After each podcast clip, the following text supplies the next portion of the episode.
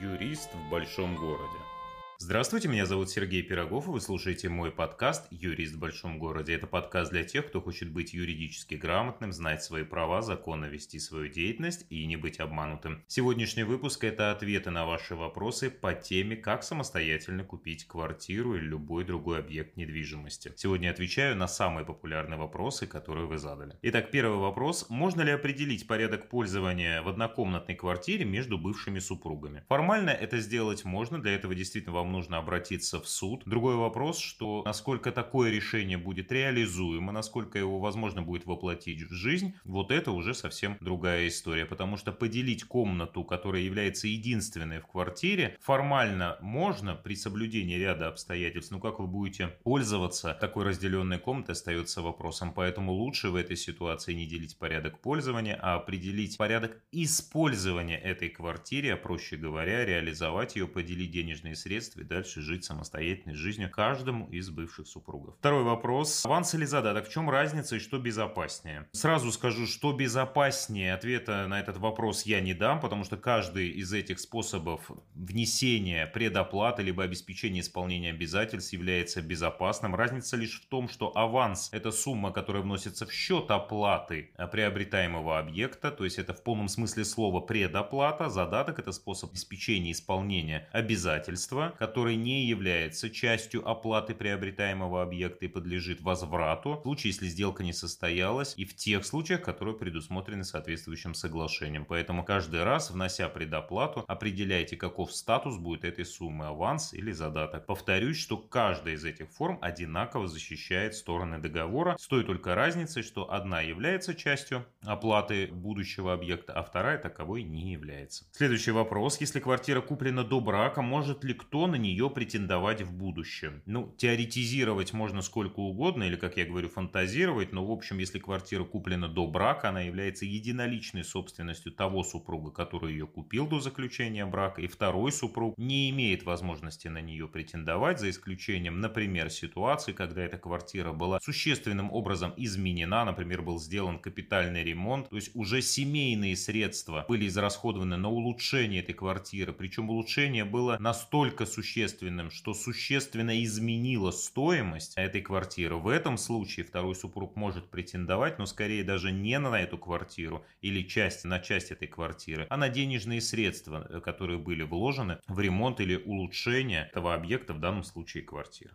Четвертый вопрос. Если у собственника были долги за электроэнергию, отопление или воду, кто должен оплачивать? Формально долги за коммунальные услуги, за исключением долгов по капитальному ремонту, не переходят на нового собственника, остаются за старым собственником. Это его долги, и он должен их оплачивать. А вот задолженность по капитальному ремонту, она закрепляется за помещением, и в случае, если такая задолженность осталась после подписания акта прием передачи, то оплачивать должен будет ее уже новый собственник. Как защититься от мошенников?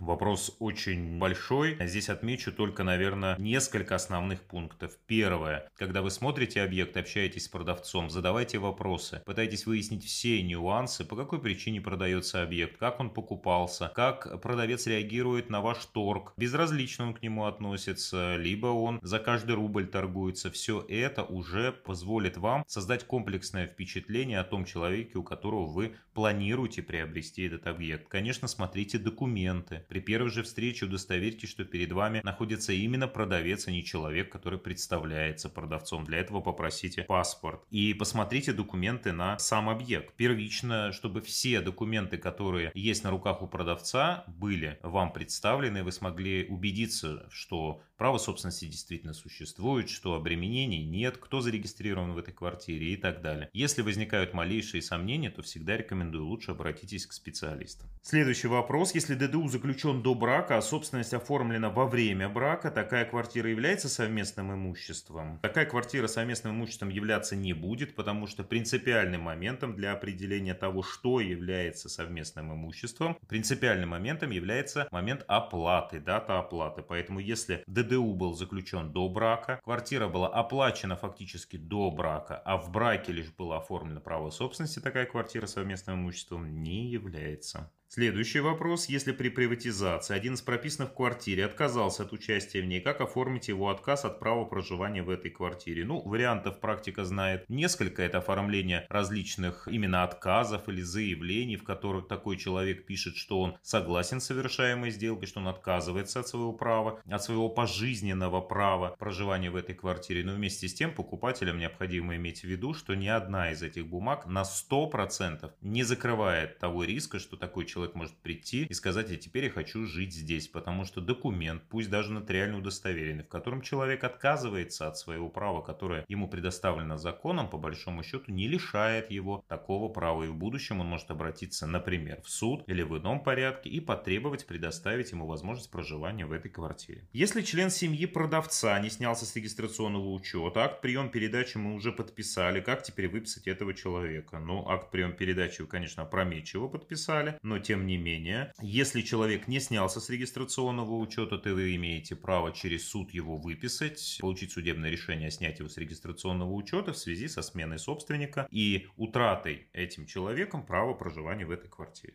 При продаже квартиры, которая была в собственности менее 5 лет, как уменьшить сумму налога? Абстрактно сложно ответить на этот вопрос. Глобально два способа. Вы можете применить два вида вычета. Это либо стандартный вычет в размере 1 миллиона рублей, либо второй вид – это вычет в виде расходов на приобретение этого объекта. То есть, если вы этот объект приобрели по возмездной сделке, купили, то есть суммы, которую вы выручили при продаже квартиры, вы можете вычесть сумму, которую вы потратили на покупку этого объекта, а также иные расходы расходы, которые были связаны с его приобретением. И десятый вопрос. При продаже доли в квартире возможно только нотариальная форма. Если предметом договора является доля в объекте недвижимости, то такой договор может быть совершен только в нотариальной форме, за исключением случаев, когда в результате такой сделки вторая сторона, э, покупатель, становится владельцем целого объекта недвижимости. Вот если в результате этой сделки покупатель становится владельцем целого объекта, тогда такая сделка может быть оформлена в простой письменной форме. Для примера, если у нас есть один человек, который владеет, например, одной третью в квартире, и второй человек, который владеет двумя третями в квартире, то если первый подарит второму э, свою одну треть, в результате чего второй человек станет собственником всей квартиры,